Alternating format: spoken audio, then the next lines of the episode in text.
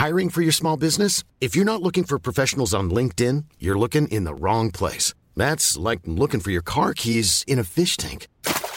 LinkedIn helps you hire professionals you can't find anywhere else, even those who aren't actively searching for a new job but might be open to the perfect role. In a given month, over 70% of LinkedIn users don't even visit other leading job sites. So start looking in the right place. With LinkedIn, you can hire professionals like a professional. Post your free job on linkedin.com slash people today. Tarde a tarde, lo que necesitas saber de forma ligera, con un tono accesible. Solórzano, el referente informativo.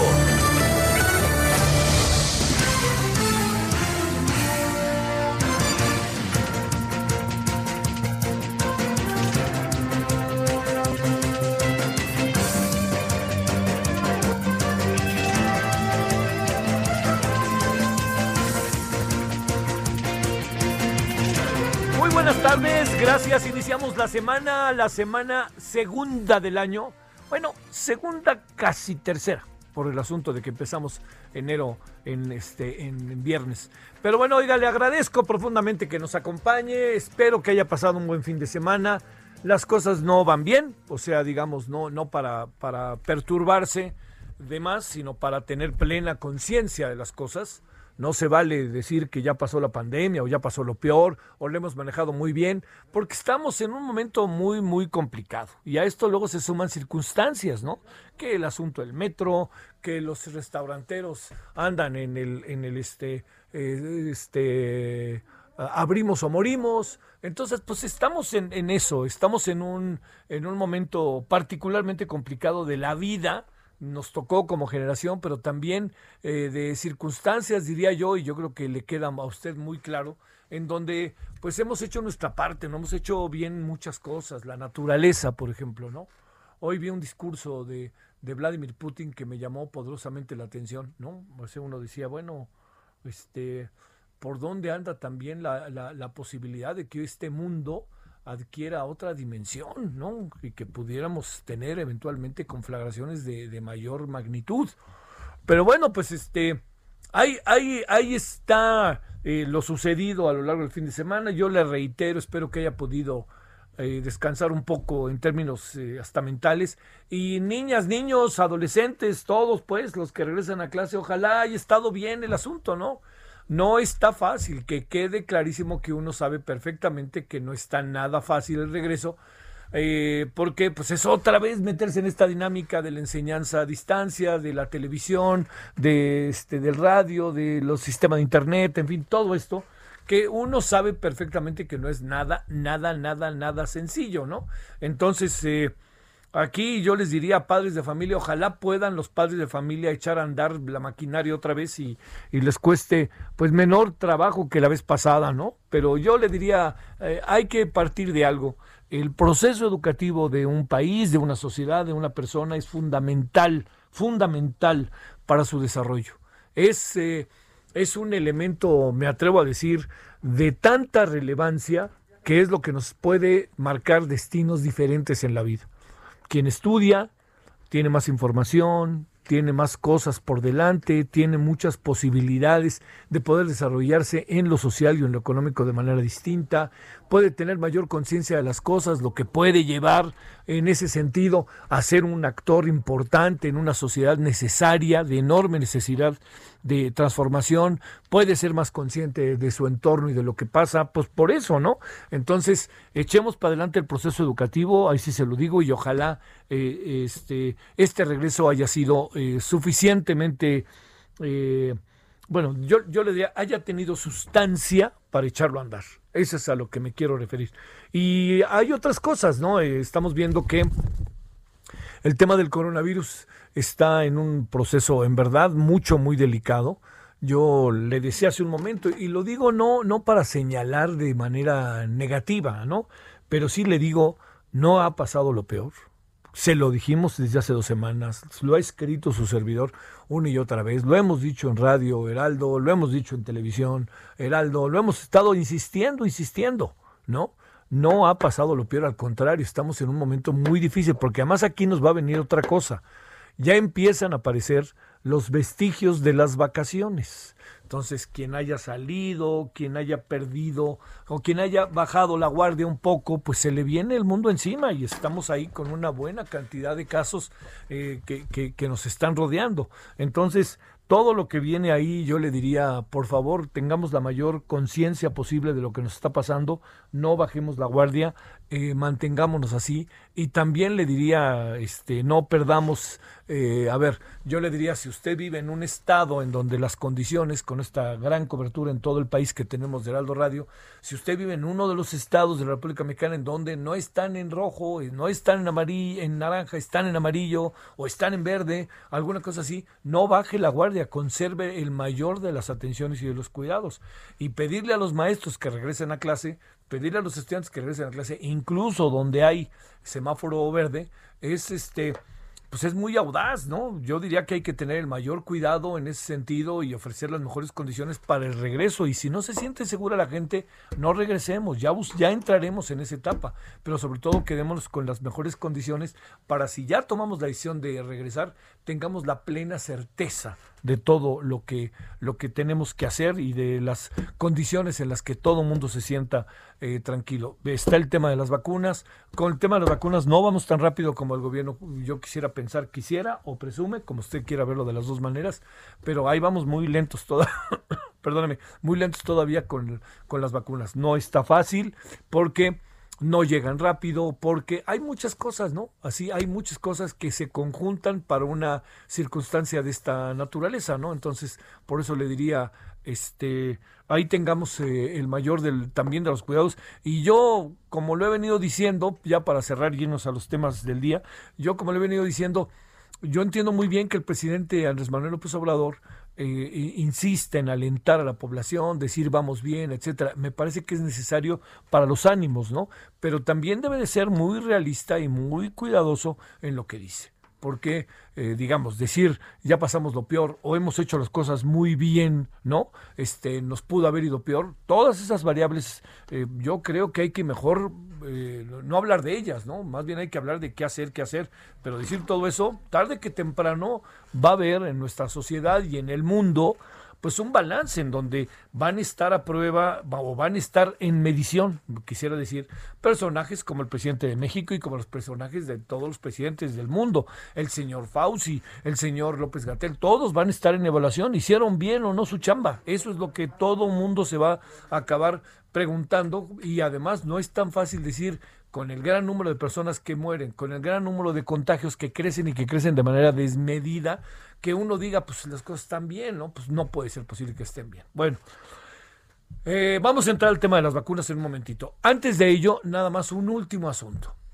Eh, todo lo que, lo que tiene que ver con el metro de la Ciudad de México, desde hace tiempo, déjeme decirle, eh, uno, uno tiene información y uno lo sabe, que desde hace tiempo todo lo que tiene que ver con el metro eh, es, es, complicado, es complicado. A ver, si me, si me pregunta por qué, yo he ido a las oficinas del metro, he estado en el metro, he estado todo eso. Pero voy a decir porque es complicado.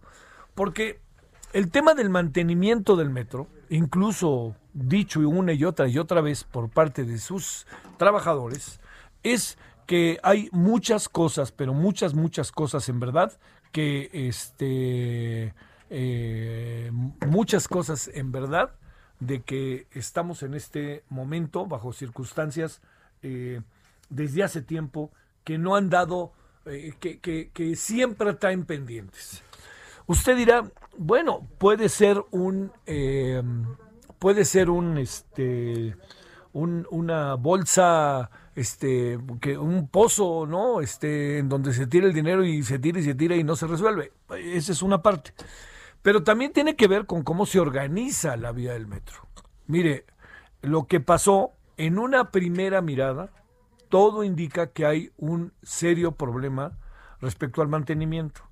Y luego nos enfrentamos con cosas que son una contradicción verdaderamente como para decir, pues en qué fregados andamos.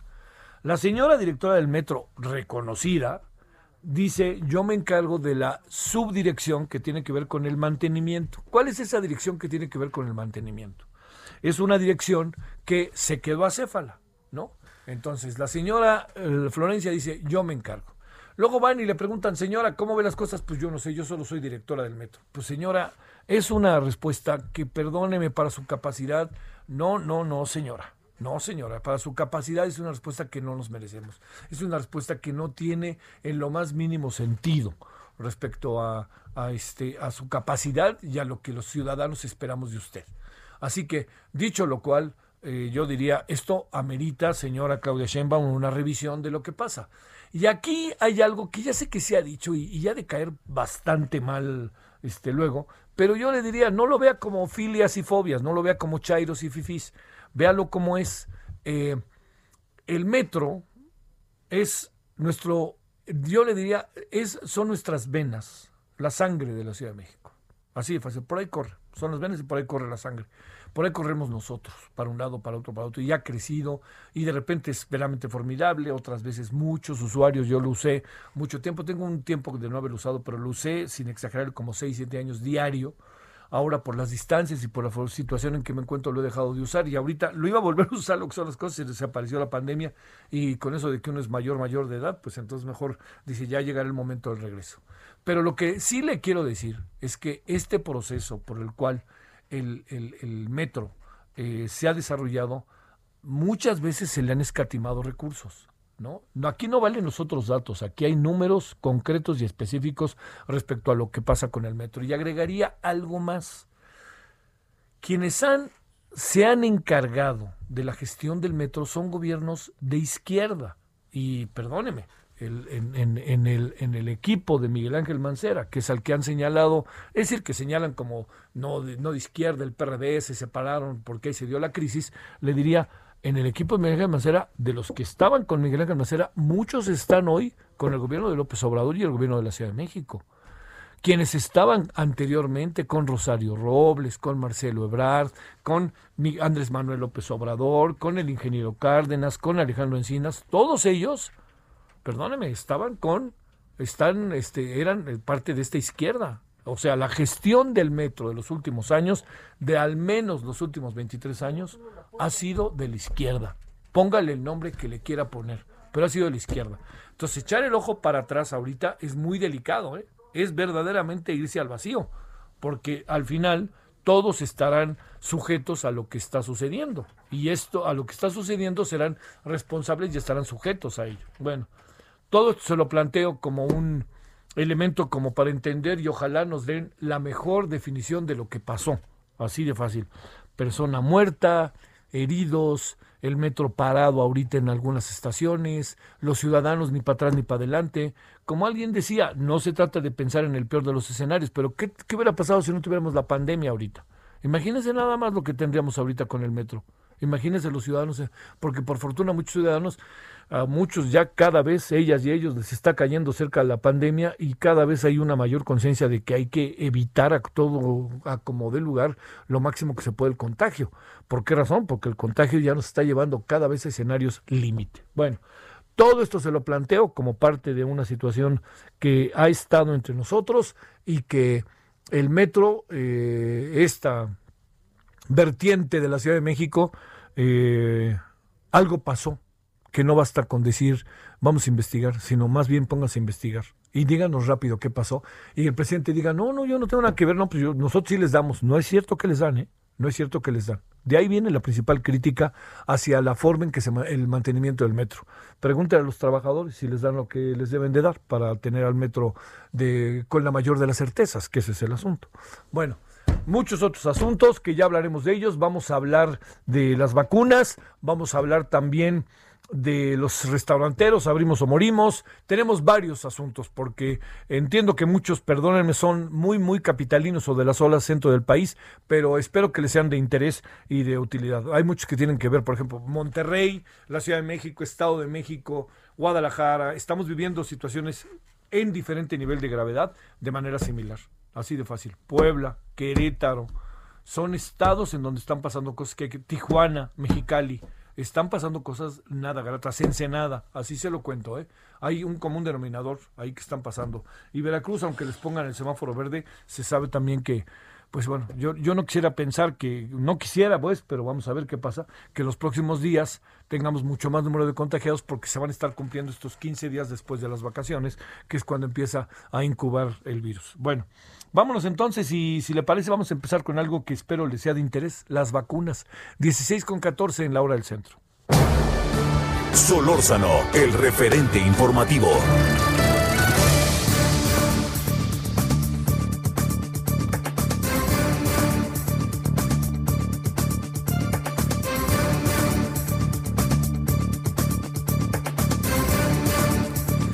Bueno, eh, le cuento y le agradecemos con enorme gusto, en verdad, siempre con la doctora Susana López Charretón, viróloga especializada en rotavirus y divulgadora de temas virológicos.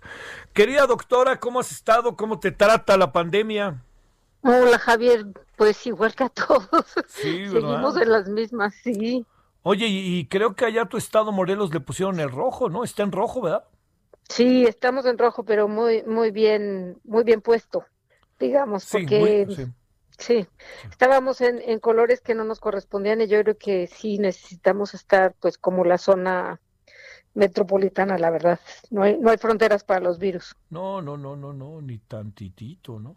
Oye, este, a ver, vamos a entrar, si te parece, a esto que tiene que ver con eh, el tema de las vacunas eh, ¿Tiene sentido en términos técnicos que haya ido el señor López Gatel a ver cómo es la vacuna en Argentina? Eh, digamos, eh, ¿cómo, cómo, en tratar de entender esta decisión?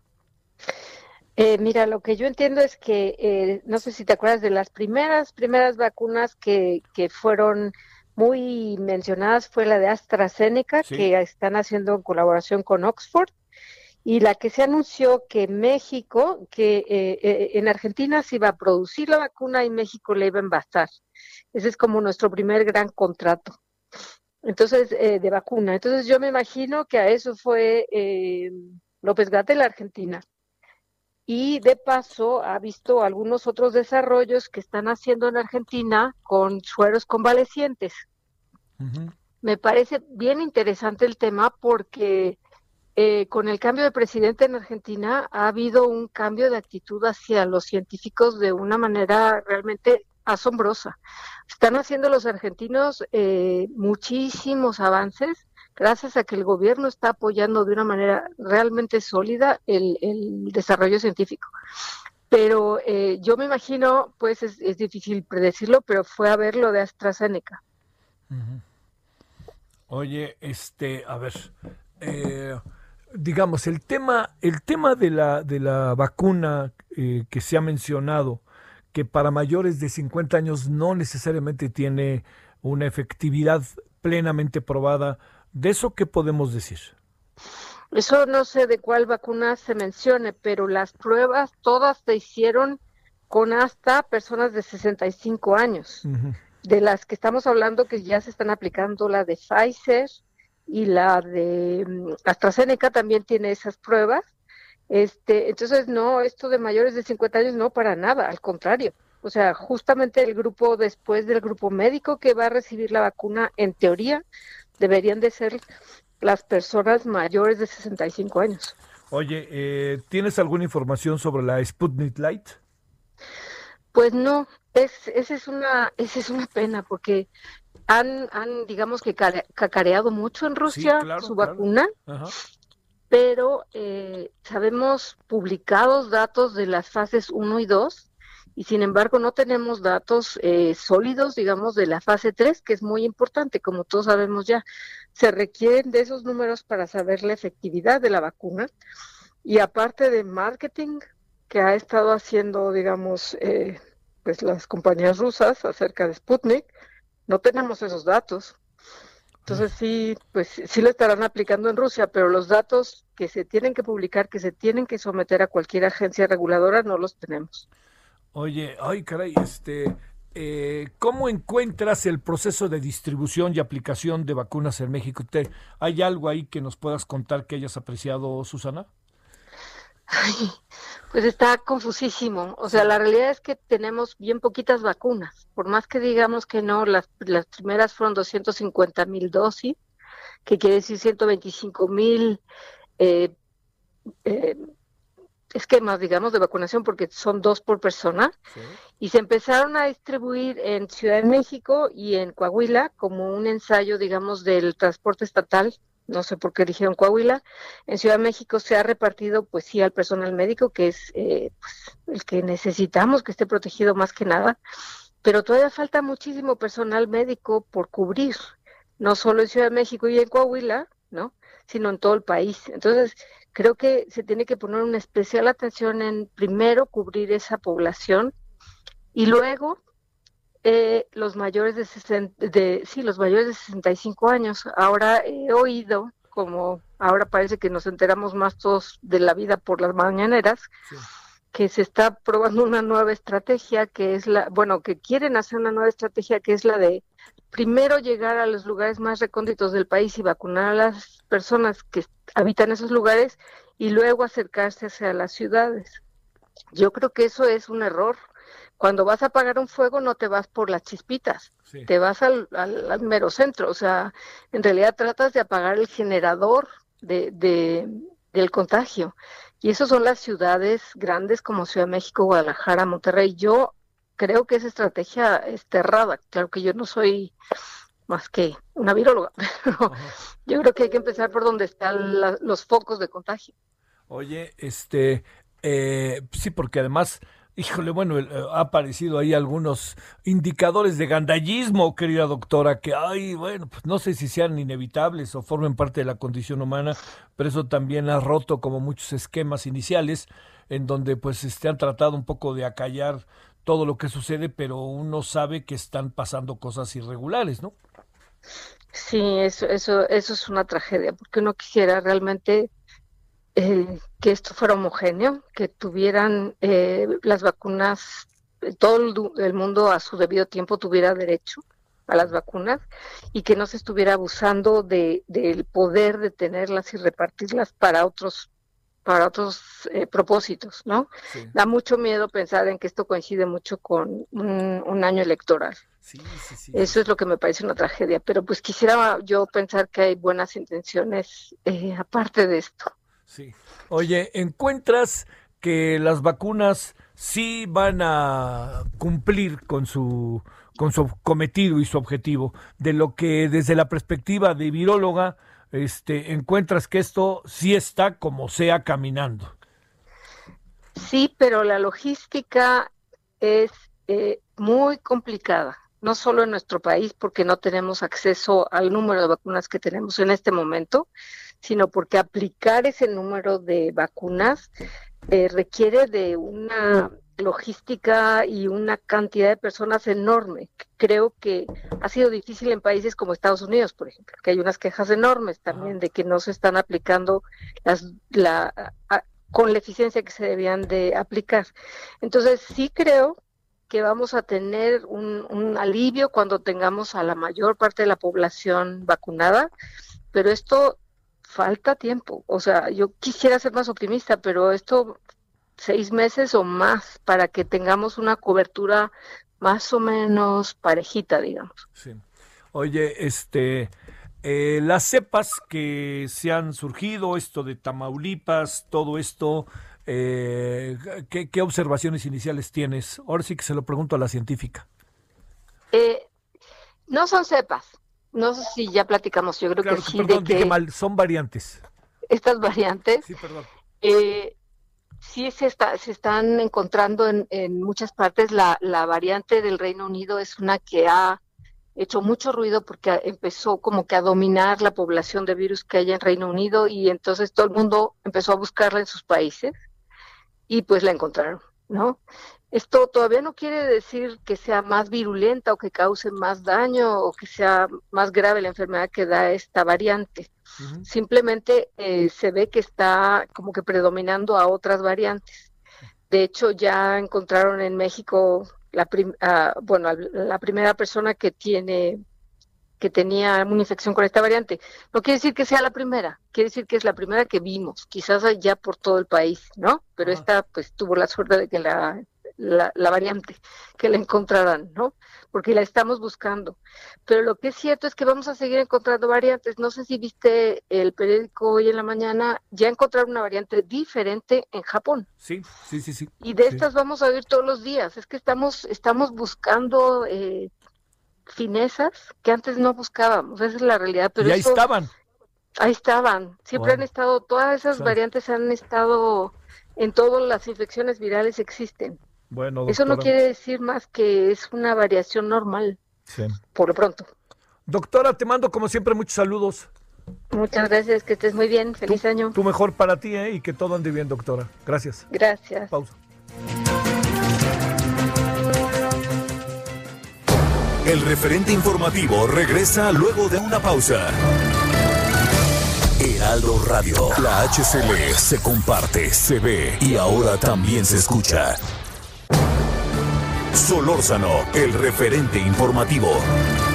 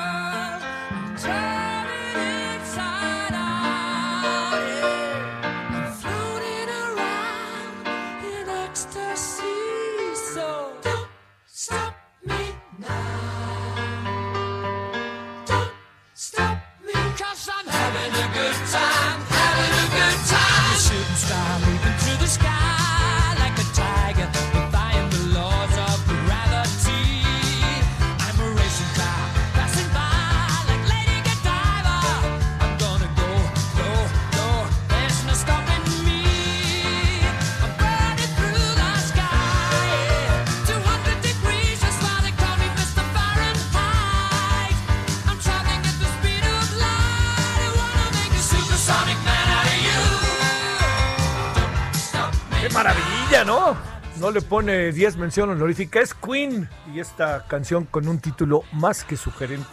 Don't Stop Me Now. O sea, dicho de otra manera, no me detengas ahorita, ya que estamos encarrilados. Bueno, este, y esto se debe a que en 11 de enero de 1985 se hizo el primer festival de rock en Río, que luego se convirtieron en algo muy importante, porque la gran fiesta esa del 31 de diciembre, primero de enero es una locura en Río, que ahora por supuesto lo hubo, y este, este festival pues vino a ser como la secuela, ¿no? Fíjese, estaba Queen, por supuesto, Iron Man, Kiss, Rod Stewart, entre muchas otras bandas y cantantes. Bueno, vámonos a las 16.34 en hora del centro.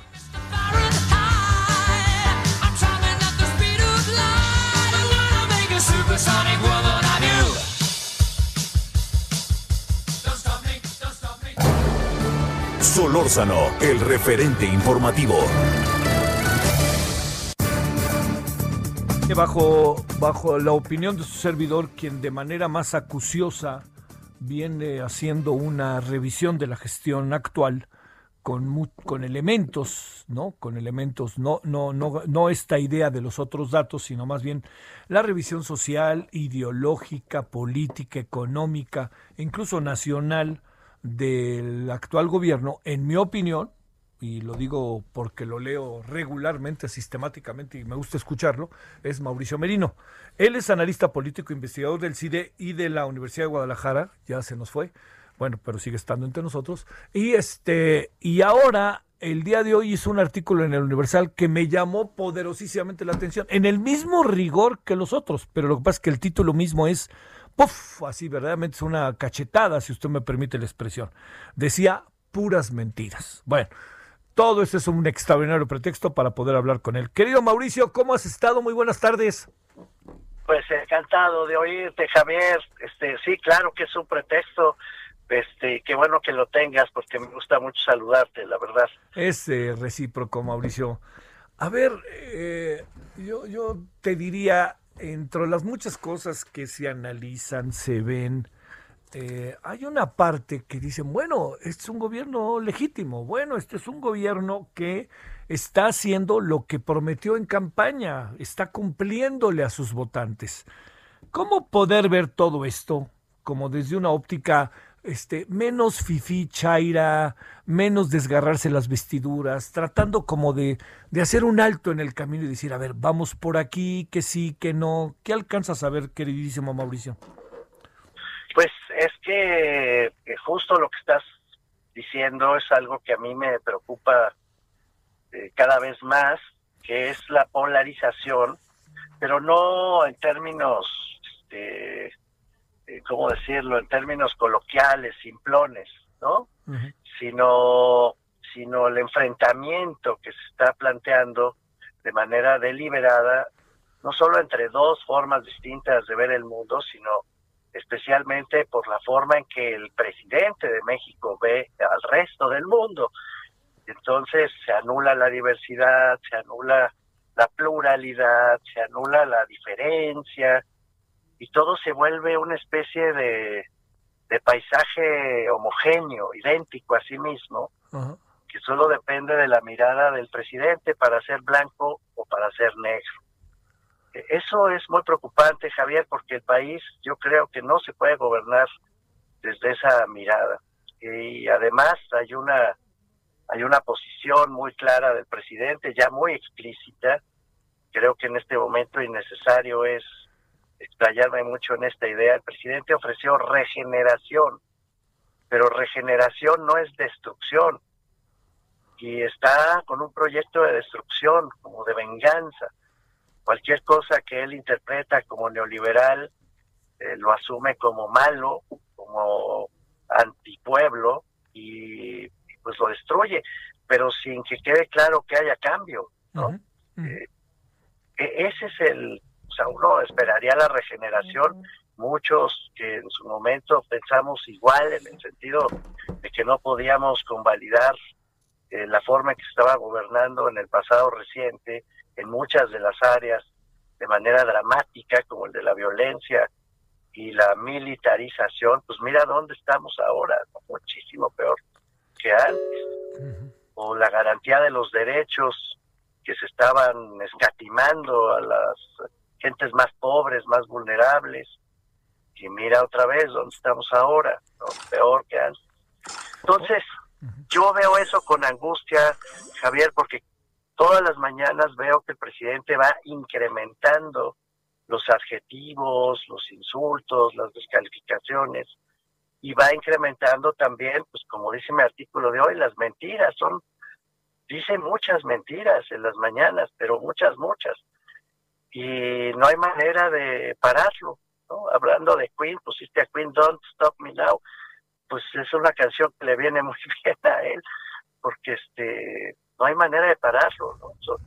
en, fin, sí está preocupante, Javier, porque un país que no logra entenderse, que no logra distinguir entre el blanco y el negro, algo gris, ¿no? Los matices, los eh, las cosas que se pueden corregir, pero no romper en definitiva, algunas que se pueden rescatar, cuando todo es tan dramáticamente drástico para cobrar venganza con el pasado inmediato, así indiscriminadamente, pues eh, lo que se produce es violencia política que a su vez produce otras violencias, Javier. Sí, sí es preocupante, la verdad, la actitud del presidente.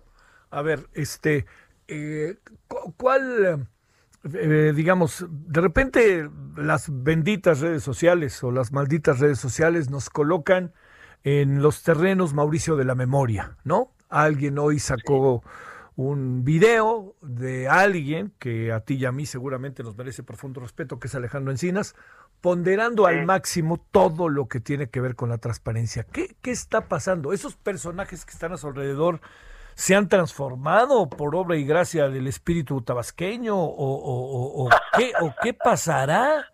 O sea, porque a fin y al cabo son personajes que uno les concede un gran valor por su larga lucha política. No, no por estar ahora en el gobierno, no, este Mauricio. ¿Qué, qué, qué andará pasando con ese entorno al cual hemos hecho muchas veces referencia? Alejandro Encinas merece todo mi respeto y mi afecto, y, y creo que igual que el tuyo, querido querido Javier. De hecho, lo merece, entre otras razones, porque recordarás que Alejandro eh, suplió a Andrés Manuel López Obrador en la jefatura de gobierno del entonces Distrito Federal, cuando Andrés dejó eso del jefe de gobierno, el pedacito, digamos, de gestión que le faltaba, lo cubrió Alejandro Encinas. Y fue Encinas el que echó a andar el Instituto de Transparencia del Distrito Federal, al que combatió denodadamente Andrés Manuel López Obrador como jefe de gobierno. Hoy se adornó el presidente en la mañana, escuché un pedacito de la conferencia mañanera diciendo que él había sido muy transparente con lo de los segundos pisos. Él se, se refirió a los segundos pisos, no, necesariamente en materia de transparencia, pero se refirió a ellos.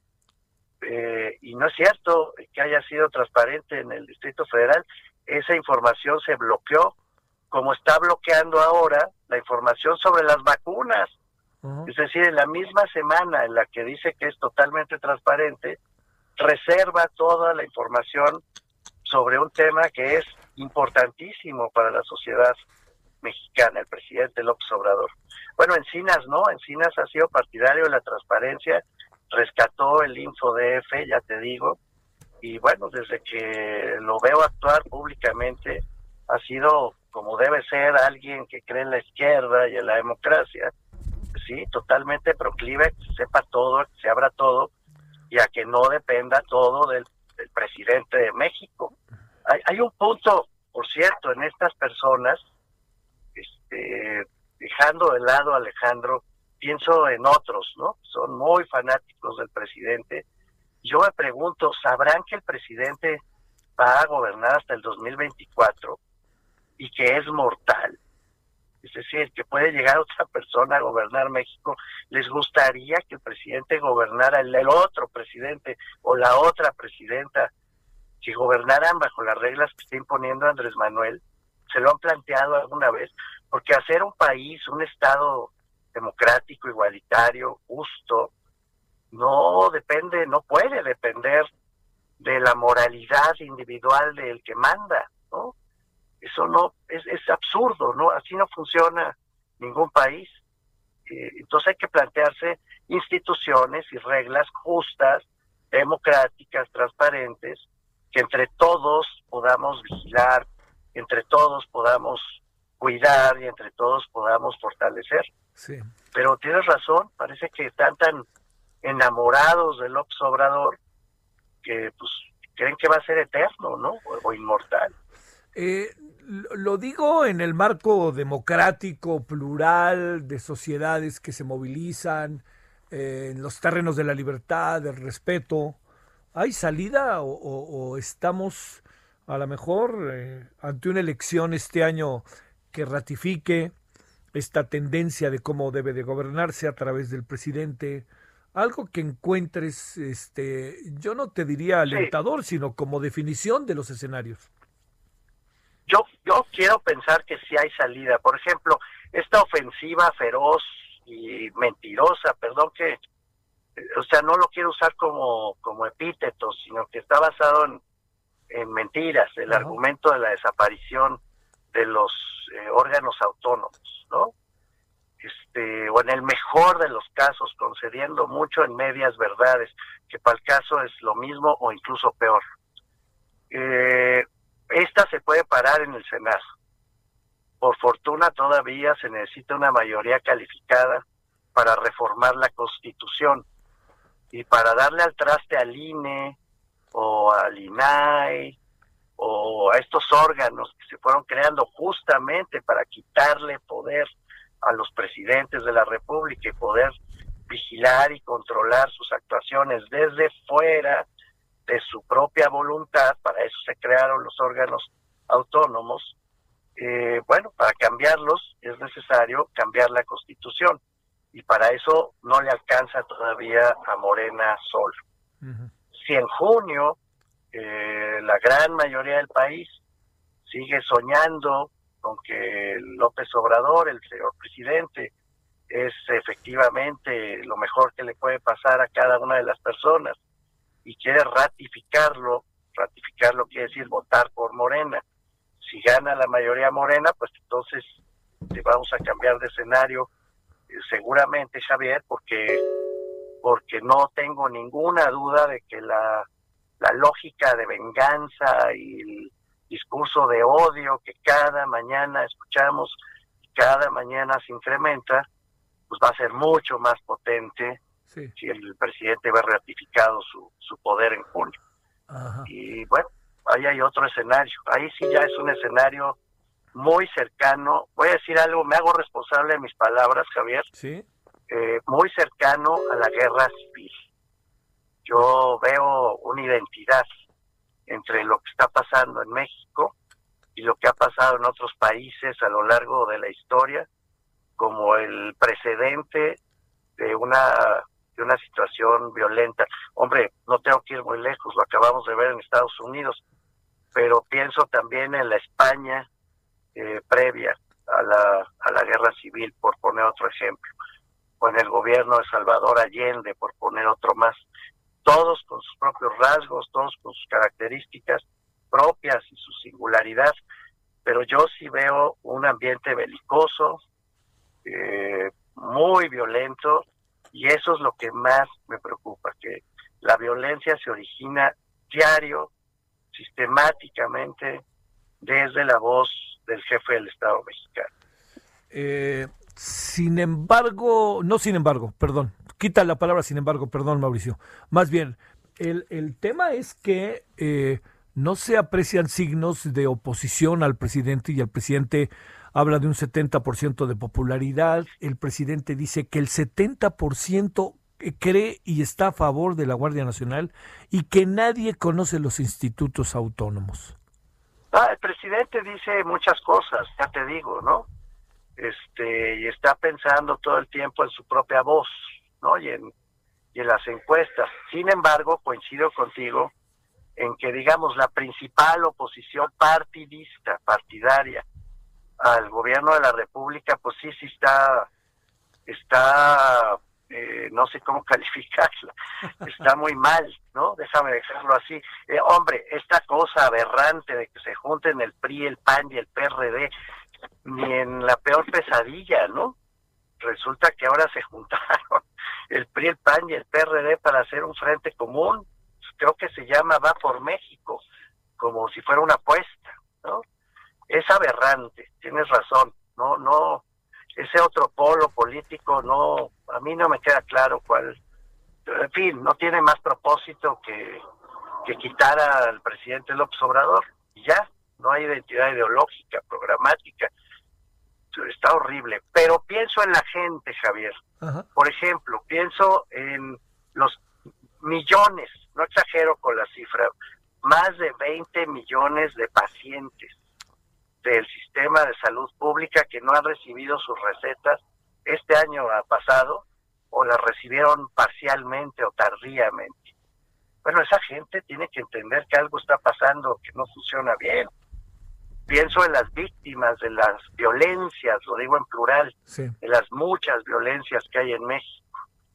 Pienso en los eh, trabajadores que, no tienen protección laboral, son millones también, que van dando la vida por, por, por sacar algo de dinero, llevar a su casa, no les alcanza.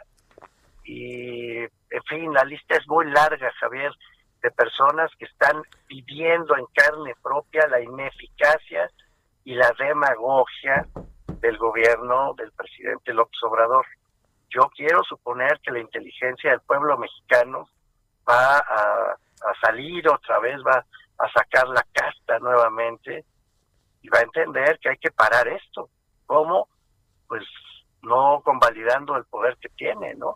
Yo espero que a cambio de la beca o del dinerito que está repartiendo el presidente a manos llenas, porque es lo único que parece interesarle, eh, la gente pues, tome lo que le ofrecen, pero piense, cobre conciencia y entienda que seguir empoderando el discurso de odio y seguir en la lógica de la destrucción sistemática como único programa de gobierno, pues no, nos va a llevar a la guerra civil, no, no a tener un país mejor.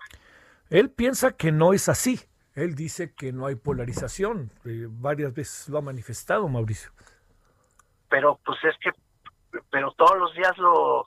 A ver, la lista de epítetos que ha usado es, a ver, es, larguísima, ¿para qué la repito? Me acuerdo que hubo un artículo de Gabriel Saiz en el que todavía como candidato, Andrés Manuel López Obrador, Saiz hacía la lista de la A a la Z. Sí.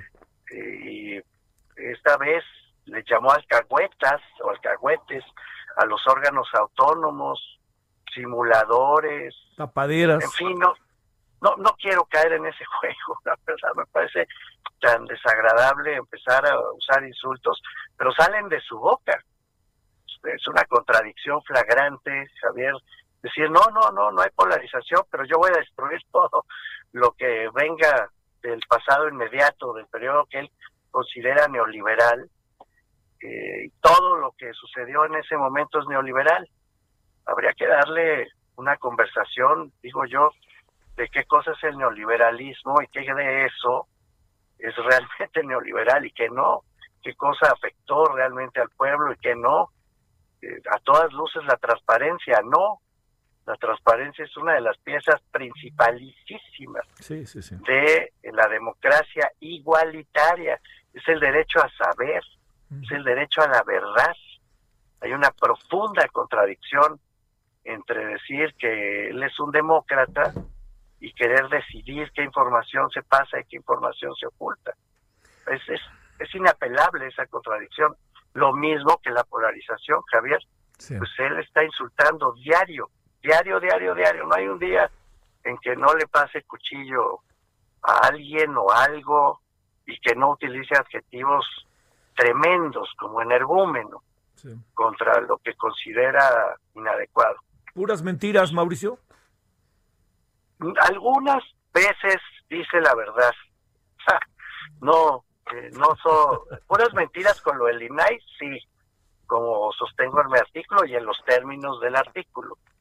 A veces dice la verdad y ahí confunde un poco a la gente, pero en general él tiene una visión del mundo que corresponde con su sueño personal de acumulación de poder y de bondad desde arriba una presidencia generosa, bondadosa, que entiende al pueblo. Es el rey bueno, digamos, la metáfora del rey bueno, ¿no? Que entiende al pueblo y le da cosas y lo apapacha, pero, pero nada más, Javier, sí, sí es preocupante, muy, preocupante lo que estamos ya viviendo en este año 2021. Ojalá, eh, insisto, como sucedió con la rebelión electoral del 2018, que la mayoría de la gente dijo basta a un régimen de partidos que efectivamente había cometido abusos, excesos y que tú y yo documentamos durante muchos años, Javier, y contribuimos a crear esa conciencia crítica contra ese régimen de juniors de la democracia que hicieron y deshicieron, así como sería en 2018. Espero que la gente vuelva a sacar la casa y diga, señor presidente, así no. Sí. Así no lo vamos a dejar gobernar. Te mando un gran saludo, Mauricio Merino, allá hasta Guadalajara. Gracias, Javier. Ya eh, la pandemia nos recordó que hay ubicuidad, ¿eh? no importa dónde estemos, que estamos muy cerca. Siempre será así, Mauricio. Agradecido. Buenas tardes. Adiós, Javier. Buenas tardes. Pausa.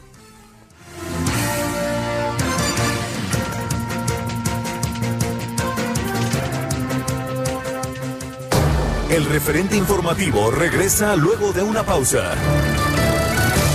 Heraldo Radio, la HCL se comparte, se ve y ahora también se escucha. Heraldo Radio, la HCL se comparte, se ve y ahora también se escucha. Tarde a tarde, lo que necesitas saber de forma ligera, con un tono accesible. Solórzano, el referente informativo.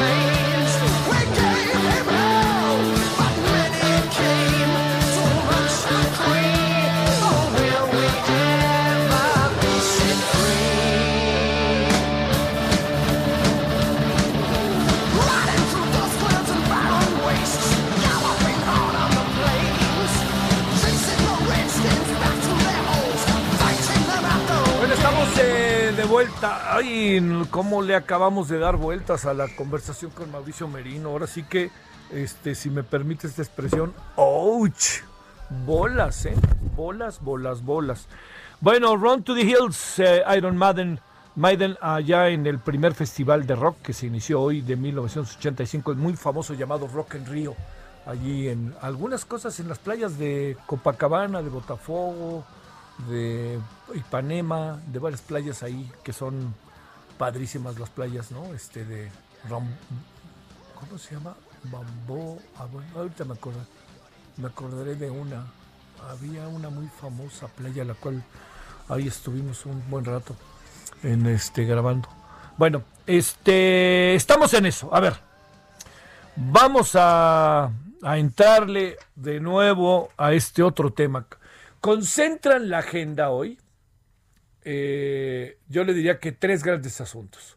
Organismos autónomos, por supuestísimo que el tema del coronavirus, y un tercero, fíjese que, bueno, además de todo esto de lo que está pasando en el país, el presidente, etcétera, un tercero son las voces de alarma o alerta, como la quiera ver, respecto a que podría darse el caso que hubiera grupos que violentaran o intentaran violentar la toma de posesión del señor Joe Biden eh, de este miércoles en ocho.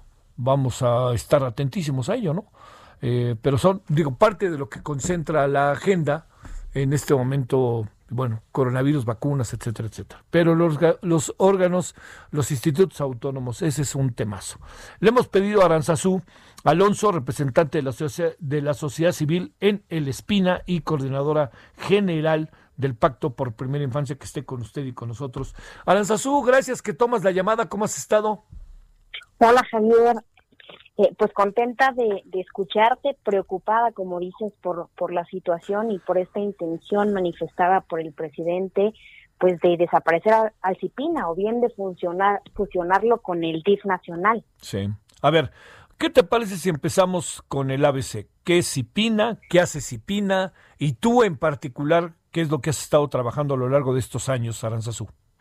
Me parece muy bien, Javier. Mira, el CIPIN es el Sistema de Protección Integral de los Derechos de Niñas, Niños y Adolescentes. Es un sistema que fue creado por eh, la Ley General de Derechos de Niñas, Niños y Adolescentes, publicada en el Diario Oficial de la Federación en el 2014. Este sistema tiene el mandato de definir, impulsar, promover, proteger todas aquellas acciones y políticas que el Estado mexicano tiene que emprender para garantizar los derechos de niñas, niños y adolescentes. Estamos hablando de 40 millones de personas. A veces perdemos eso de, esto de vista, pero la tercera parte de las personas de este país tienen menos de 18 años. Eso significa incluso 10 millones más de personas que quienes votaron a favor de nuestro actual presidente. El CIPINA tiene la gran responsabilidad de promover políticas para garantizar los derechos de este sector de la población. Cabe mencionar que además son los que tienen los índices de pobreza más altos, moderada y extrema, de carencias sociales, de problemas como desnutrición, mayor muerte por causas prevenibles, los que viven mayores violencias, etcétera. Este sistema tiene esta gran tarea y fue creado por una ley en respuesta al trabajo de décadas de muchos ciudadanos y ciudadanos, pero también de las recomendaciones del Comité de los Derechos del Niño, que es la instancia que vigila que los países, los estados parte, cumplan con las obligaciones derivadas de la Convención de los Derechos de Niños y Niñas. Es decir, este es un tema de derechos establecido claramente en una ley en alineación con la Agenda Internacional de Derechos Humanos. Eso es un tema de la mayor relevancia. Lo que hacemos los representantes de sociedad civil en el sistema es justamente tratar de estar poniendo sobre la mesa las preocupaciones de sociedad civil en cuanto a la situación de niñas, niños y adolescentes. Y hoy, pues nos preocupa este anuncio, esta intención del presidente de su posible desaparición. A ver, eh, ¿han ustedes, como Cipina, tenido alguna conversación, algún encuentro con el gobierno federal de los altos niveles? Para hablar de las bondades, virtudes, defectos, lo que se pudiera hacer, más que pensar en, en, en, una cooptación. Y agregaría otra cosa, Aranzazú, eh, ¿qué le pasaría a Cipina si eventualmente forma parte del DIF? Por supuesto, mira, el sistema, como es un sistema de protección integral, es muy curioso, no es, a diferencia del INAI o el IFETEL, no es un órgano propiamente autónomo, es una, es un mecanismo donde están todas las secretarías de Estado, las más importantes, está como presidente, el propio presidente de la República, los gobernadores y algunos representantes de sociedad civil. ¿Eso qué significa? Que el secretario de Educación es parte del CIPINA, que el secretario de Salud es parte del CIPINA, que la secretaria de Gobernación es parte del CIPINA, que los gobernadores son parte del CIPINA. Entonces, en realidad no es, no es una institución per se. Tiene un secretariado ejecutivo muy chiquito que vive en la Secretaría de Gobernación. ¿Ok? Ahora, el propio Alejandro Encina fue parte de la ley que hizo posible este sistema y la ministra eh, Olga, la secretaria de Gobernación, ha apoyado en varias ocasiones y ha hablado sobre la importancia de este sistema de protección, porque es eh, el mecanismo, la institucionalidad que visibiliza a este grupo de la población tan importante y que ha estado, tú lo sabes, borrado de la agenda durante décadas. O sea, tenemos una deuda histórica con las niñas, niños y adolescentes de este país. Ahora, estas atribuciones del sistema no podrían irse al DIF porque el DIF fue creado totalmente bajo otra lógica. Tiene una lógica, digamos, de asistencia social que es muy importante, pero es diferente al enfoque de protección integral de derechos que está plasmado en la ley general. Entonces, eh, tienen naturalezas completamente distintas. ¿no? El enfoque del DIF es asistencial, está dirigido particularmente a personas vulnerables y tenemos que reconocer incluso que en algunos estados, en algunos municipios, los TIF se caracterizan o podrían caracterizarse por ser parte del proyecto político de quien en ese momento es gobernador del Estado.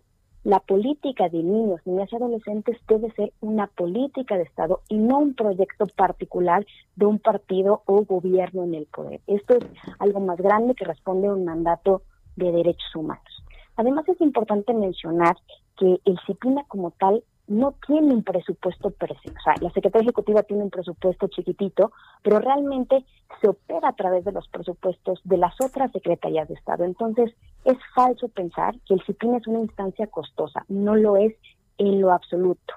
Opera, de hecho, con el 2% del presupuesto del DIF. Entonces, eh, creemos que no hay argumentos para la desaparición de este sistema o su integración al DIF por esta diferencia en naturalezas y el costo sería un retroceso importantísimo en términos de la agenda de niñas, niños y adolescentes. Sí. Eh, corrupción, tapadera, distractores, no saben ni que existe. De todo esto, ¿qué puedes decir, Aranzazú? Yo creo que hay eh, un por un lado, desconocimiento de cuáles son las funciones y el mandato del disciplina que, como decíamos, deriva de una ley general y además de los compromisos que México tiene a nivel internacional. Segundo, como el presupuesto con el que opera la Secretaría Ejecutiva es tan pequeñito, pues la verdad que ni siquiera se podría hablar ni de que se están beneficiando particulares, ni de grandes burocracias muy costosas, ni de opacidad en ningún sentido. O sea, realmente este es un sistema muy importante, con muy pocos recursos, con un mandato enorme, con muchos y con muchos, muchos, muchos retos. Creo que algo que ha pasado también es que como las niñas, niños y adolescentes no votan, ¿no? No hay un incentivo político para ponerlos en la agenda. Entonces, ah. por eso, exacto, exacto. Entonces, ah, eh, eh, este sistema necesita visibilizar a las niñas y los niños. Si votaran, otra cosa sería. estamos hablando de 40 millones de personas. 40 millones de personas. ¿No requieren acaso un sistema de protección de sus derechos?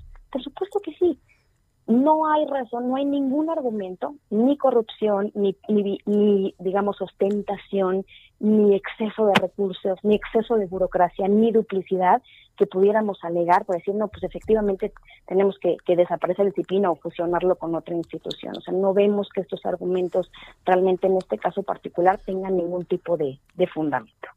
Híjole, ay, ay, ay. A ver, ¿Qué pasaría si entra el DIF? Déjame volverte a preguntar bajo esta óptica. Eh, diría el presidente, no, ahí se resuelve todo, ahí está en el DIF y ahora hasta va a tener más porque tiene alcance nacional y porque se va a coordinar con no sé qué y no sé quién. ¿Qué piensas? Mira, realmente el, alcance del, del CIPINAS es mucho, es mucho más grande que el del DIF nacional, porque lo que establece la ley general es que tanto a nivel estatal como a nivel municipal existen también estos sistemas y estos se articulan digamos, tanto a nivel horizontal, es decir, entre dependencias y entidades, como a nivel vertical, entre órdenes de gobierno. Entonces, no podríamos pensar necesariamente que estaría mejor en el DIF. Como te digo, eso supondría una reforma pues muy profunda de la propia lógica de creación. Quizás sería incluso más conveniente pensar, bueno, ¿cómo reformamos al DIF per se para que el cachito que les toca de la protección integral de los derechos de niñas, niños y adolescentes se pueda ejecutar de manera correcta? Y me refiero a dos temas muy puntuales. Uno, la protección especial, es decir, los planes de restitución de derechos de los casos de niñas y niños eh, cuyos derechos han sido violados sistemáticamente, diferentes tipos, hoy no se ha logrado ejecutar bien por parte de los sistemas DIF, ni a nivel federal, ni a nivel estatal, ni a nivel municipal, ¿no? Las procuradurías están poco, poco fondeadas, poco profesionalizadas. Entonces, ni siquiera ese cachito que hoy le toca directamente a los DIF, hoy se ha logrado ejecutar de manera correcta. ¿Cómo en este escenario podríamos además darles todas estas atribuciones, ¿no? Con fundamento en que se tendría que hacer una reforma administrativa muy costosa, una reforma legal muy profunda y aún así me parece que no se garantiza, garantizaría una mejor protección de las niñas, niños y adolescentes, ni tampoco que se ahorrarían recursos, ni tampoco que se evitaría eh, opacidad o corrupción, que son los argumentos que se suelen esgrimir para impulsar estas medidas. Entonces, realmente no lo vemos factible, creemos que sería un retraso muy importante y pues nuestro llamado es a a pues analizar, a discutir esto con mucha profundidad y hay que defender las instituciones que se han logrado para defender a la niñez, que no han sido capricho de un presidente, porque no se formó por, por un acuerdo presidencial. Hay una ley general ¿no? que creó este sistema, que es producto de mucho trabajo, entonces no se pueden tomar a la ligera estas decisiones. En todo caso, pensemos cómo fortalecemos al DIF desde su mirada de asistencia social y que haga bien el trabajo que le toca de protección especial, que es una responsabilidad muy importante, pero que en lo absoluto se compara a la protección integral que todo el Estado mexicano debe dar a niñas, niños y adolescentes. ¿A cuántas personas alcanzará la cobertura que hasta ahora del trabajo cotidiano Aranzazú ha hecho Cipina? Pues el trabajo que hace Cipina está eh, son políticas, impulsar políticas para 40 millones de personas. 40 millones de personas. O sea, es, es enorme la responsabilidad del mandato que tiene, pero es importante señalar que no se ejecuta directamente por la Secretaría Ejecutiva, sino por las dependencias y entidades que forman parte del sistema. Es decir, ejecuta salud, ejecuta educación, ejecuta el propio DIF, ejecuta bienestar, pero desde esta mirada integral y de promoción, protección y, garantía de derechos y no necesariamente de asistencia social. Este, eh, ay, pero ahí viene, ¿eh? mi querida Lanzazú, mi impresión es que voy derecho y no me quito, ¿eh? eh mira, este es, eh, eh, para que esto pudiera pasar es un camino largo, ¿no? Se tendría que elaborar una iniciativa por parte del Ejecutivo, se tendría que presentar en el Congreso, discutirse en Cámara de Origen, en Cámara de Revisora, y pues nosotros desde sociedad civil lo que estamos llamando es a todos los interlocutores, a ciudadanos, a organizaciones, a los propios legisladores, a los propios secretarios de Estado, a defender esta institucionalidad que es muy, muy, muy, muy importante. Entonces, daremos una, eh, digamos, la discusión, aportaremos elementos a la conversación eh, y pues defenderemos esta, esta institucionalidad que si bien no es perfecta, ah, representa un avance muy importante en la promoción, protección y garantía de los derechos de niñas, niños y adolescentes, que repito, son 40 millones de personas. no podemos seguir pensando que lo residual, lo que nos sobra es para las niñas y los niños. son, tienen los mismos derechos que nosotros los adultos. No podemos seguir viéndolos como apéndices de las familias. De verdad, esa visión adultocéntrica tiene que cambiar. No puedo dejar de pensar en lo que me has dicho. Y si fueran mayores de edad, importaría, ¿no? Porque serían votos. Exactamente, entonces e, e, es un tema de injusticia y si nos tomamos en serio el tema de la pobreza, de la marginación, de los que están rezagados, de los que están invisibles, son ellos. Es este grupo poblacional, porque no tienen los mecanismos de voto o de presión social que tienen otros grupos que sí se pueden organizar y que sí son escuchados porque tienen ese, ese poder de ejercer el voto. Pero aunque no lo tengan las niñas y adolescentes, tienen los mismos derechos y eso ya está reconocido por nuestra constitución, por nuestras leyes, por los tratados internacionales es responsabilidad del Estado mexicano y no podemos creer que es tarea de una sola institución. Por eso se creó un sistema de protección integral donde todos tienen responsabilidades. Y si aún con el sistema vemos que la situación de la niñez y de la adolescencia es realmente preocupante, imaginemos qué pasaría sin sistema, sin que hubiera una instancia encargada todo el tiempo de decir, oigan, tienen la obligación de mirar con prioridad a niñas, niños y adolescentes, tienen obligación de asignar presupuesto a niñas, niños y adolescentes, tienen obligación de pensar en las acciones esenciales que en el marco de COVID tenemos que emprender para niñas, niños y adolescentes. Si hoy la situación es grave, ¿qué pasaría si no tuviéramos esta institucionalidad que ha costado tanto construir? Este, dice el presidente que la gente ni siquiera sabe qué es. Probablemente no lo sepa, pero eso no significa que no sea que su trabajo no sea súper relevante. Si nosotros le preguntamos a cualquier ciudadano pues a lo mejor no sabe qué es la Secretaría de la Función Pública tampoco, y no por eso dejar de existir. ¿O quién es su diputado? O quién es su diputado, ojalá lo supiéramos todos. Y sí, tenemos que hacer mucho trabajo de concientización, sobre todo, no, no tanto de cuáles son las instituciones, sino de cuáles son los derechos que tienen las personas y de quiénes son los responsables de coadyuvar en la garantía de esos derechos. Nosotros queremos trabajar también en esta parte, promover que las ciudadanas y los ciudadanos entiendan la importancia, incluso invitar a niñas, niños adolescentes a ejercicios de participación donde ellos alcen la voz porque tienen los mismos derechos que los adultos. Y a lo mejor no van a decir que defiendan al CIPINA, pero sí van a decir, no, pues a mí me preocupa esto, esto y esto y esto y esto. Y necesitamos la acción del Estado decidida, coordinada y articulada para garantizar los derechos. Oye, este, ¿no han hablado con Alejandro Encinas, con la señora Olga Sánchez Cordero, que fueron animadores fundamentales en el proceso de la creación del CIPINA? Cuando recién tomó posesión el, el, presidente, tuvimos oportunidad de conversar con ambos y ambos entendieron muy bien la importancia del sistema y lo han defendido y lo han promovido. Te comentaba, Alejandro fue parte de, las discusiones legales que dieron origen al sistema. Entonces yo creo que ellos eh, son grandes defensores del sistema. No los hemos visto en esta nueva coyuntura, realmente el, anuncio fue pues hace muy poco tiempo, pero por supuesto que, tenemos previsto buscarles y pedirles que defiendan esta institucionalidad. Muy bien. Bueno, este, pues no es casual, Aranzazú, que te hayamos buscado, ¿eh? O sea, pues la verdad que, perdón, lo diré en primera persona, yo sé lo que ha hecho Cipina, sé quién es Ricardo, quién eres tú, Ricardo Bucio, lo que han hecho. Y híjole, caray, lo que pasa es que pues vamos a tener que hacer todo una, un mecanismo de defensa de los institutos autónomos que por supuesto son perfectibles, pero desaparecerlos así pues porque no saben ni quién son y quieren, estamos con la austeridad como forma de vida, pues está difícil, mi querida. ¿Qué va a pasar con niñas y niños de este país?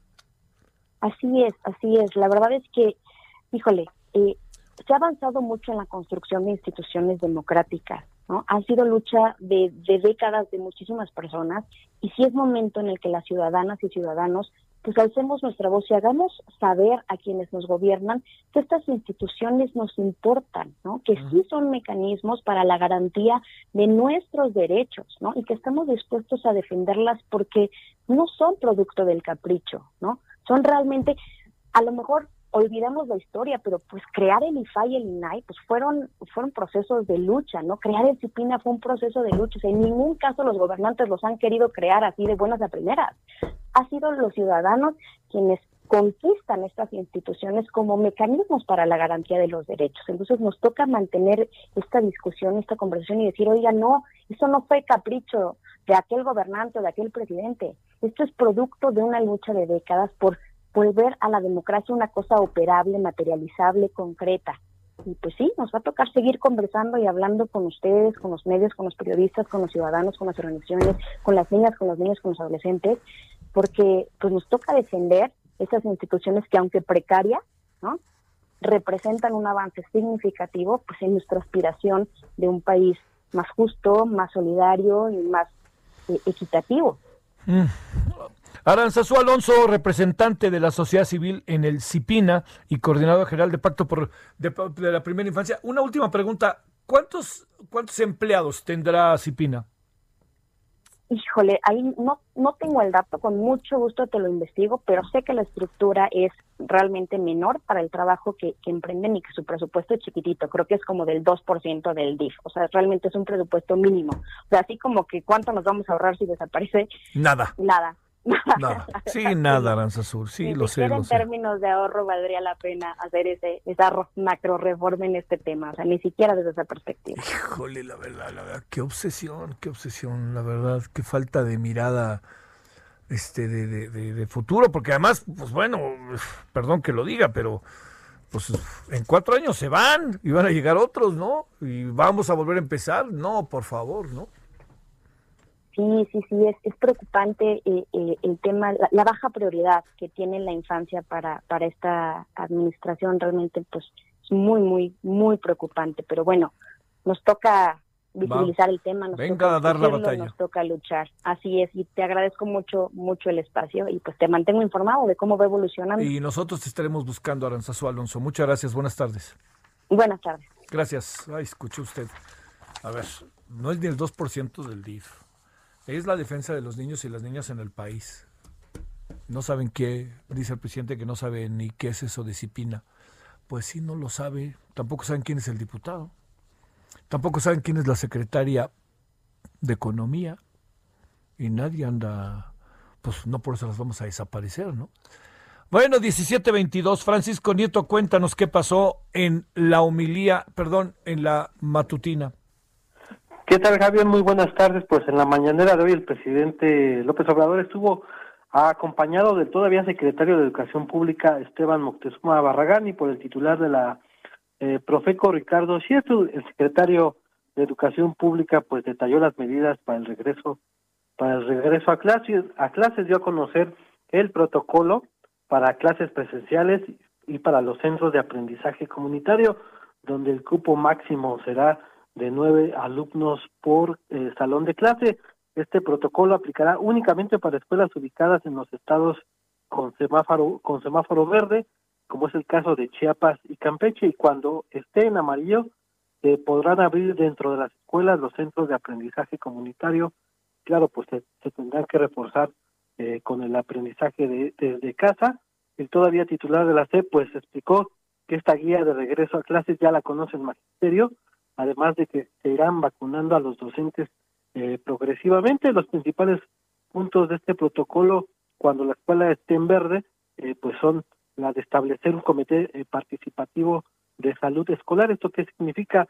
Eh, una relación entre la escuela y los centros de salud más cercanos. Se van a dedicar a hacer la, la limpieza de la escuela y establecer tres filtros, uno en casa, otro en la escuela y uno más en el salón de clases, así como garantizar pues que tengan los alumnos agua y jabón en la comunidad escolar. Y bueno pues en el caso de el amarillo la asistencia a, los centros comunitarios de aprendizaje, pues aquí se aplicará también estas medidas y aquí es donde se aplica la de eh, que no, no, nueve alumnos habrá por salón y estarán por máximo 40 eh, minutos máximo en esta en este salón de clases. Y bueno eh, en la mañanera como te decía también estuvo el secretario el, el titular de la Profeco quien informó que en el país no hay desabasto de oxígeno medicinal esto a raíz de los rebrotes de casos de COVID-19. Explicó que pues hay 30 plantas en el país de dos empresas que están dando el abasto de, recargas suficientes, por lo que no debe de haber ningún problema para la recarga, pero sin embargo el presidente, el titular de la Profeco pues pidió si hay abusos pues que se comunique a Profeco para que tomen eh, cartas en el asunto y en este tema también el presidente pues dio a conocer eh, la muerte de una de sus principales colaboradoras. Se trata de Leticia Ánimas, quien es la coordinadora nacional de becas. Ella falleció por el tema de, COVID y bueno, pues le reconoció el trabajo que hizo. Gracias, este Francisco. Gracias, Francisco. Pausa. El referente informativo regresa luego de una pausa. Heraldo Radio, la HCL se comparte, se ve y ahora también se escucha. Heraldo Radio. La HCL se comparte, se ve y ahora también se escucha. Estamos de regreso con el referente informativo. Contarles del nuevo Hotel Galería Plaza San Jerónimo, un hotel de Grupo Brisas que acaba de abrir sus puertas al sur de la Ciudad de México, muy cerca de la emblemática bandera de San Jerónimo, de ahí el nombre. Estoy sorprendida porque tiene instalaciones realmente de primer nivel. Chéquense, tiene 151 habitaciones y suites muy modernas, totalmente equipadas con Wi-Fi que hoy no puede faltar. Encendido y apagado de luces touch que incluso puedes controlar desde tu celular y hasta usarlo como tu llave de habitación.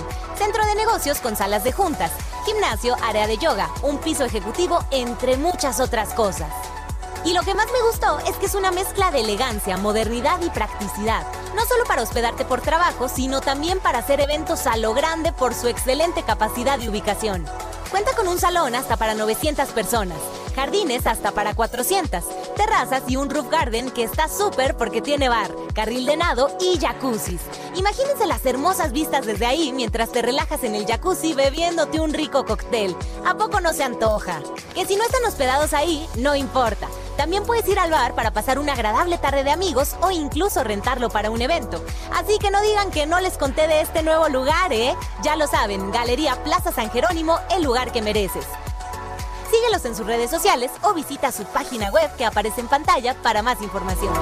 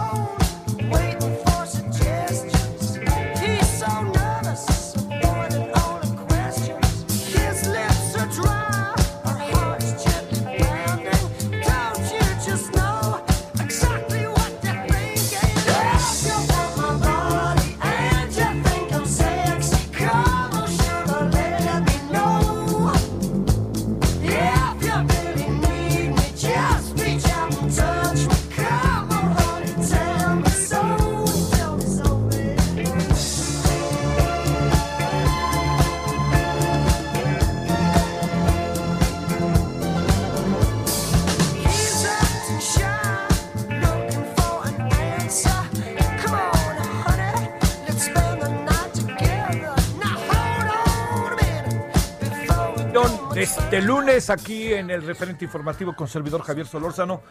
Eh, Daya thinks I'm sexy, que sí o no. Claro, no se los voy a preguntar. Este es Rod Stewart en un día como hoy, 1985, primer festival de música rock en Río de Janeiro. Así que estuvo padrísimo eso.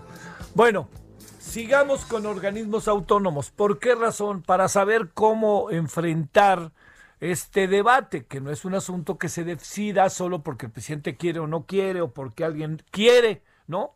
Así de fácil. Bueno, le, hemos, le queremos agradecer a Moisés Castro Pizaña, presidente de la Asociación Nacional de Abogados de Empresa, sobre el tema de la desaparición de los organismos autónomos, que hoy dieron a conocer un comunicado que me pareció, el fin de semana creo, que me pareció muy, pero en verdad muy bueno. Le voy a decir no sé, bueno, ahorita le digo, pero aquí lo tengo. El 11 de enero lo dieron. Es hoy, ¿no? 11 de enero, sí. Hoy lo dieron a conocer. Entonces, eh, pues Moisés, abogado, ¿cómo has estado? Bueno, bueno, bueno, bueno, bueno, bueno, bueno. saludarte a ti y a todo tu auditorio. Gracias, Moisés. A ver, eh, yo te diría, este, eh, digamos, eh, como para tratar de, no caer como en los extremos del debate y de la discusión, el documento que ustedes dieron a conocer eh, de la NADE, de la eh, Barra Mexicana de Abogados, del Consejo General de la Asociación de Abogados, en fin, bueno, de todo este grupo diferente que firma el comunicado, déjame, este, del INCAM, de la NADE, de la BMA y de la CGAM. a ver, Moisés, exactamente ¿Cómo, cómo cuadramos el tema? Sí, Javier, mira, eh, nosotros como, como abogados, tanto, eh, tanto la NADE como las otras organizaciones que firman el documento, habíamos establecido, habíamos establecido la necesidad de hacer un, un comunicado, un pronunciamiento técnico. Eh, me parece que había cierta expectativa, había oposición por, las, por la iniciativa del presidente de la República de desaparecer los órganos reguladores, los, los órganos autónomos y eh, eh, absorberlos en la Administración Pública Federal. Atendiendo a la, a la necesidad de que se cuente con argumentos eh, jurídicos, con temas de peso, hemos decidido hacer este comunicado para efecto de que se puedan tener los argumentos jurídicos de las razones por las cuales realmente es una propuesta inviable, y, se, y sería además, además de ilógica, irracional, y atentaría con el principio de progresividad también de derechos humanos y muchas otras circunstancias que hemos detallado en el mismo documento. La razón de esto es porque el gremio de abogados en este país estamos realmente preocupados porque eh, las, las organizaciones eh, autónomas, estos organismos autónomos técnicos reguladores, pues son, son el, el, el em, el resultado de muchos años de lucha de la ciudadanía, de las de la ciudadanía de este país, buscando que las decisiones técnicas se tomen por expertos, por profesionistas especialistas en los temas y que no eh, dependan de cuestiones eh, eh, sexenales o de cuestiones políticas, sino meramente técnicas para evitar pues que haya cuestiones desagradables como hemos vivido en, años atrás. Oye, eh, a ver, ¿cuál, sería el, mecanismo como para mostrarle, eh, digamos, como para entrar en, proceso de debate con la, con la propuesta presidencial? Sí, el, tema es que los, los órganos técnicos especializados, eh, además de que están sustentados de acuerdo al cumplimiento de diversos compromisos internacionales, eh, están diseñados en el, en el sector público para trascender a intereses políticos seccionales. Eh, porque la idea de estos organismos técnicos es que atiendan a cuestiones esencialmente técnicas. Son órganos que regulan ciertos aspectos eh, del, de la, del ejercicio público. Y entonces, ante esta evolución, ante esta evolución de la, administración pública federal, y, en esta mutación eh, que se ha dado para estos órganos autónomos con independencia y, y estructura constitucionalmente independiente del poder eh, en turno, eh, que es cambiante cada seis años y que puede atender a cuestiones eh, de cuestiones políticas que, son ajenas a las cuestiones técnicas que les corresponden atender a estos órganos, pues lo que buscan es mejorar esos controles ciudadanos sobre la actividad del Estado. Son órganos especializados que son completamente ajenos a los poderes tradicionales y que están sustentados sus decisiones en aspectos técnicos y no en decisiones políticas. Y creo que, que atendiendo a ellos que era importante eh, manifestarlo así y expresar jurídicamente porque, porque hay inquietud en relación no solo por parte de, de muchos sectores de la sociedad y de, y de quienes han luchado por años por, por la, por la consolidación de estos organismos autónomos, sino también por los abogados, porque realmente eh, eh, sería completamente violatorio a compromisos que incluso el Estado mexicano ha suscrito a nivel internacional. bajo esta premisa, Moisés, ¿qué, es, ¿qué haría diferente que los organismos se mantuvieran, aunque sé que lo has referido, pero es un asunto que creo que está eh, incluso eh, en, medio de las filias y fobias sobre el presidente, sobre el tema, lo que tú quieras. ¿Qué haría diferente que estos organismos fueran parte del gobierno? El gobierno puede, tiene sentido y razón que, que se juzgue a sí mismo y que si solicita información el gobierno la suelte. ¿Qué es lo que hace que las cosas entren en este conflicto me parece nada casual. Básicamente, Javier, es un tema de contrapesos. Es un tema de contrapesos del propio ejercicio del poder público.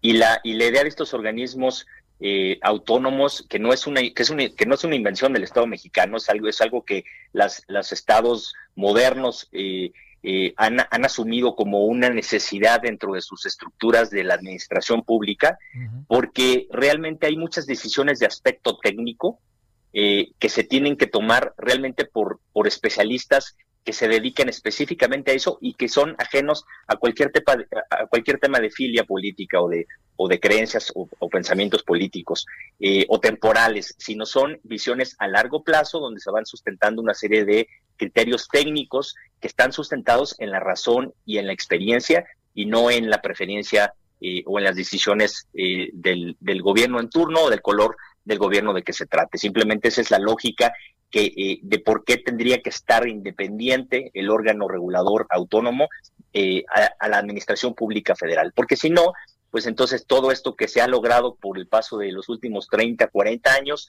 pues lo, lo, eh, lo borraríamos de un plumazo y, y, quitaríamos todo esas, toda esa ventaja que le ha implicado al, a la ciudadanía poder ser un contrapeso y, y, asegurarnos de que se tomen buenas decisiones por parte de estos órganos autónomos y que sean un contrapeso a quienes les corresponda estar en el, en el gobierno en ese momento.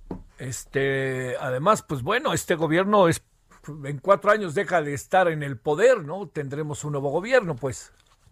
Así es, así es, y precisamente lo que buscan estos órganos es eh, que las decisiones se tomen con base en aspectos técnicos que, trasciendan más del, del, que sean trans, que no sean decisiones que se toman de acuerdo a la ideología del gobierno en turno, sino que sean cuestiones técnicas basadas en la razón y en la técnica de, de, lo que se trate. Todos estos organismos, si analizamos uno por uno, podemos darnos cuenta que son aspectos técnicos en los que no son cargos políticos, no caben los políticos en esas, en esas posiciones, eh, toda vez que eh, pues tienen que estar los que técnicamente sean especialistas en esos en esos temas. Hemos vivido años anteriores de evaluaciones terribles, eh, malas decisiones y este tipo de este tipo de organismos autónomos lo que buscan es precisamente eh, tomar decisiones a largo plazo y mantener una seguridad jurídica y una estabilidad en la decisión técnica de Estado que corresponde precisamente al poder público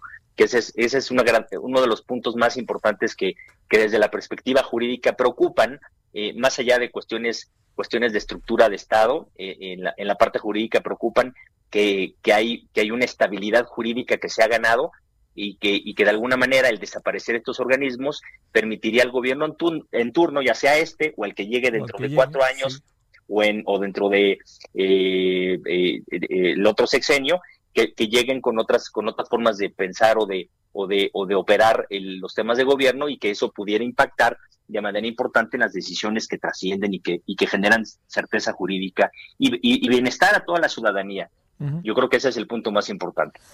Híjole, este Moisés, si estamos ahí en un asunto delicado. Oye, técnicamente además llevaría un buen tiempo tratar de, digamos, si el presidente quisiera llevar, como todo indica, este, desaparecerlos o cooptarlos, como le quieras, no es cooptarlos, ¿no? Este, lleva un buen tiempo en términos este, legislativos y legales, ¿no? Sí, desde luego, además de lo que implicaría una estructura, una reestructura en, el, en la administración pública federal, Ajá. la verdad es que esto, esto requiere un proceso legislativo, eh, requiere reformas constitucionales también, eh, y tendría que llevar un proceso largo, complejo, de mucho detalle, de mucho análisis, porque no es algo que se ha construido por el paso de, más de 30 años y no puede, no puede simplemente con una iniciativa borrarse de un plumazo.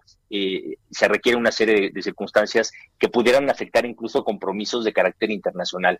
Entonces ahí sí va, yo veo difícil que, eh, eh, que esto pudiera llegar a, a aprovecharse o a cuajar en un corto plazo. Tendría que ser una, una labor que lleve tiempo y que la verdad que para lo que se está planteando y los beneficios que se están eh, justificando o se están argumentando para llevar a cabo esto, pues la verdad es que son no son eh, realmente eh, perceptibles. El, ahorro que pudiera implicar el absorber en la administración pública federal estos organismos, pues sería un, ahorro eh, que no que no tuviera realmente un impacto porque lo, el valor que generan estos organismos técnicos autónomos es muy importante y muy valioso y eso no se está tomando en cuenta.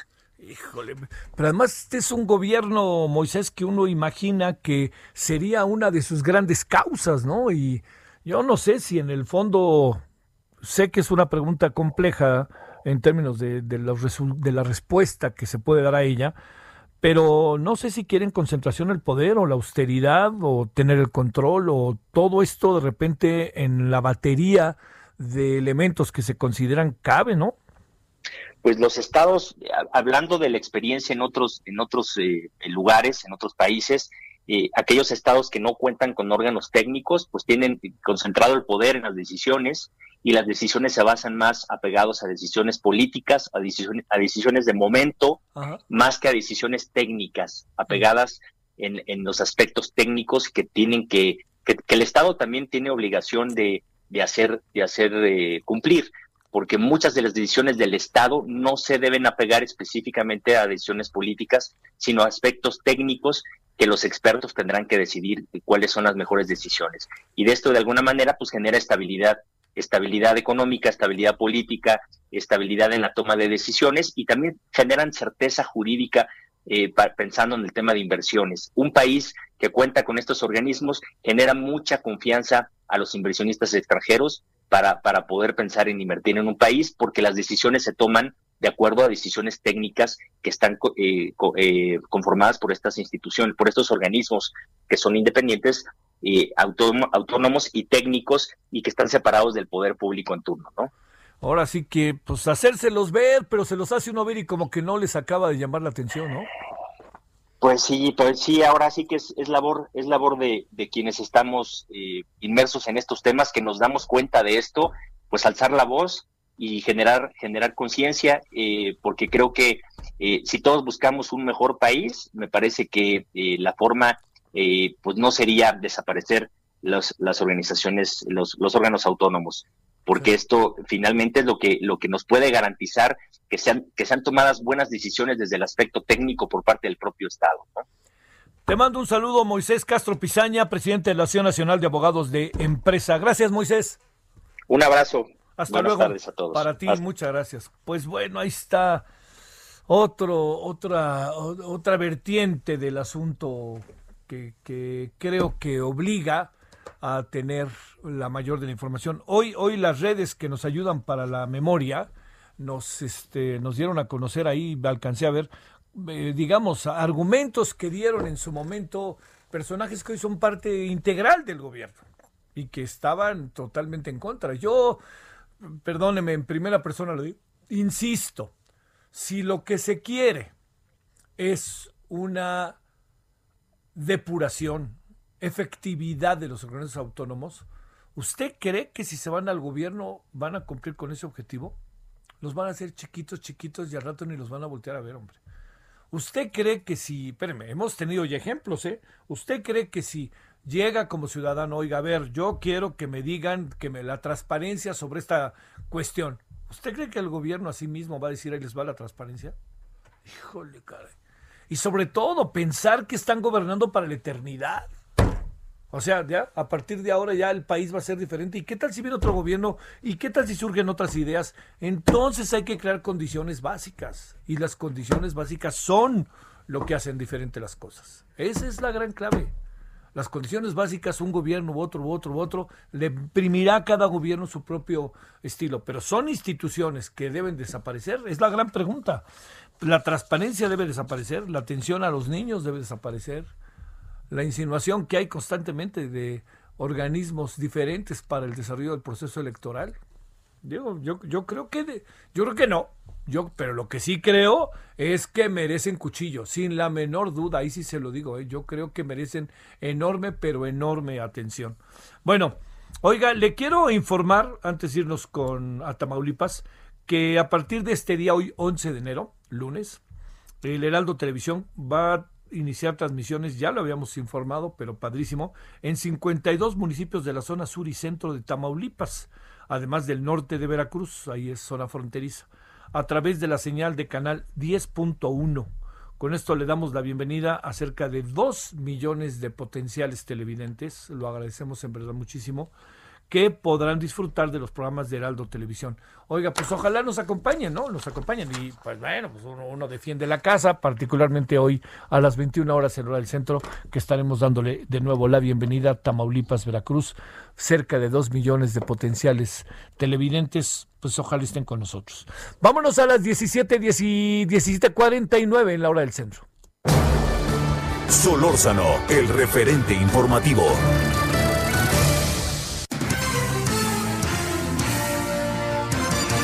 Bueno, hace rato hablábamos con Susana Ortiz, la doctora, que nos decía no es una nueva cepa respecto al coronavirus, es una variante.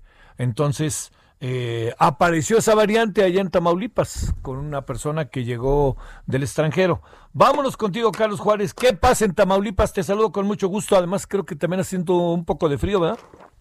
Hola, ¿qué tal? Un gusto saludarte, Javier. Así es, un poquito de frío en Tamaulipas, algunas heladas se reportan allá por Ciudad Victoria, sobre todo en la sierra, pero te comento que efectivamente este caso de la cepa británica de COVID-19 aquí justamente en la ciudad de Matamoros, bueno, pues se dio a conocer que hay otro caso sospechoso eh, por parte de, la Secretaría de Salud, Gloria Molina, comentó que hay otro caso sospechoso, el cual se van a saber los resultados en las próximas horas. También es un ciudadano británico, no se da a conocer la edad justa, pero sabe que es un trabajador de plataformas petroleras.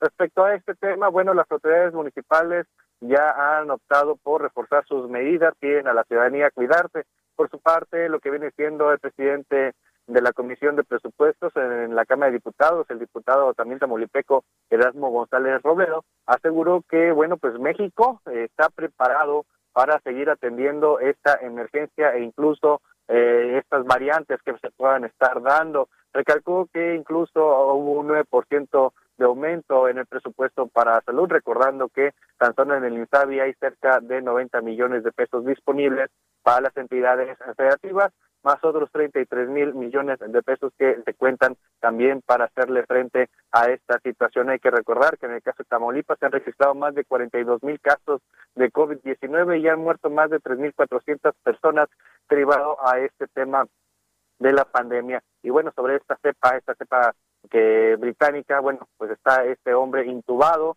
en un hospital privado, mientras que el otro caso sospechoso también se encuentra aislado en un hospital de Matamoros hasta que se conozcan sus resultados. Javier. Bueno, bueno, bueno, este, y me imagino que brinca uno que otro susto local, ¿verdad? De estar asustados por ahí, ¿no? O muy inquietos. Sí, sí, ha, causado algo de preocupación, psicosis entre la, la población, muchos preocupados y lo han externado a través de sus redes sociales, pero incluso la secretaria eh, Gloria Molina en, en, su rueda, una que dio allá en el Poliforum de la Ciudad Victoria, eh, recalcó y aseguró que, bueno, se tiene todo controlado en torno a este caso confirmado y en, y en torno al caso sospechoso, pero también reconoció Javier que hay 13 personas que viajaron en el mismo avión desde la Ciudad de México a Matamoros que no han sido localizadas, pero bueno, las que ya se, ya se pudieron contactar con ellas, pues no han presentado ninguna sintomatología respecto al coronavirus. Gracias, buenas tardes, Carlos. Saludos allá hasta Tamaulipas. Un abrazo, Javier. Muy buenas tardes. Desde hoy andamos por allá en Heraldo Televisión. Vámonos en dos minutitos, un poquito menos, Manuel Durán. ¿Cómo va todo el asunto del metro? Pues bueno, hoy la jefa, bueno, no la jefa de gobierno, la, la directora general del metro, perdón, Javier, eh, presentó el informe y dice que este martes eh, a las cinco horas el sistema de transporte colectivo metro reanudará servicios las líneas 4, 5 y 6 esas rutas son las que corren de Santanita a Martín Carrera, de Politécnico a Pantitlán y el Rosario a Martín Carrera.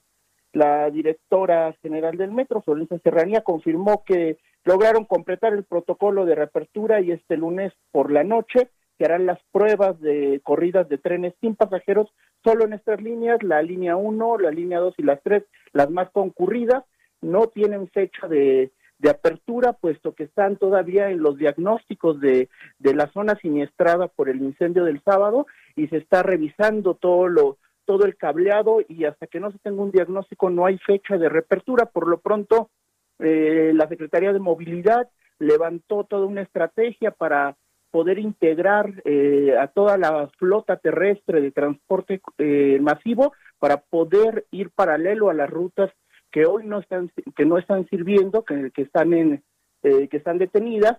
Y, y de hecho hasta el Mexibus tuvo que penetrar a la Ciudad de México por y, por insurgentes para no dejar al pasaje en Indios Verdes y llevarlo hasta Buenavista eh, tanto Metrobús como eh, los trolebuses, eh, el RTP, la ruta de transporte público, los autobuses concesionados están eh, redireccionados a tratar de minimizar el impacto de esta situación. En tanto, la CFE eh, también presentó un informe donde está haciendo un desagüe y revisando las líneas eléctricas porque vimos unas fotografías donde hay agua en las, en las galerías donde pasa el cableado de alta tensión, Javier. Bueno. Oye, este, está, eh, bueno, ya no nos da tiempo, pero al rato hablamos del tema de los restauranteros. Muchas gracias, Manuel. Hasta luego. Hasta luego. Bueno, no le cuento que, pues ahí están, se supone que en diálogo, ojalá así sea. En la tarde, en la noche de hoy tenemos el tema de coronavirus, tenemos el tema de los organismos autónomos, tenemos el tema de Estados Unidos, tenemos, bueno, varios asuntos que su servidor espera en el análisis político a las 21 horas en la hora del centro. Hasta aquí, Solórzano, el referente informativo.